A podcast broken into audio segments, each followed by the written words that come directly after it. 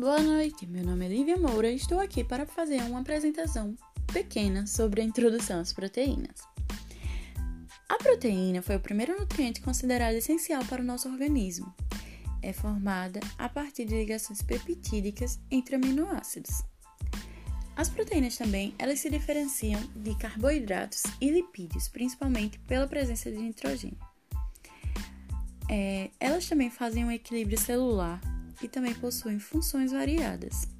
Há vários tipos de proteínas. Algumas delas são proteínas estruturais, que produzem colágeno, proteínas catalíticas, que produzem as enzimas.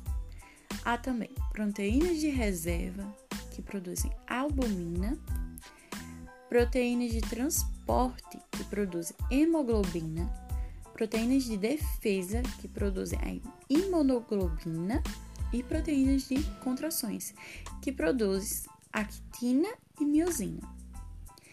Nas proteínas, há também quatro passos estruturais. São eles: primário, que possui uma sequência linear de ligações peptídicas. Há também o secundário, possui uma alfa-hélice, arranjo espacial e ligações de hidrogênio. Terciário é uma fase tridimensional e ela possui ligações de sulfato. O quaternário há uma uni união de cadeias polipeptídicas e uma grande funcionabilidade. As proteínas também possuem desnaturações. As desnaturações proteicas é causada pelo calor. O aumento de temperatura é, altera no pH. Então, ocorre a desnaturação. Contudo, o papel da proteína é estruturar o nosso organismo, sendo também importante na construção e reparação muscular. Trabalham também na formação de células, tecidos, alguns hormônios e outras estruturas corporais. Viu aí?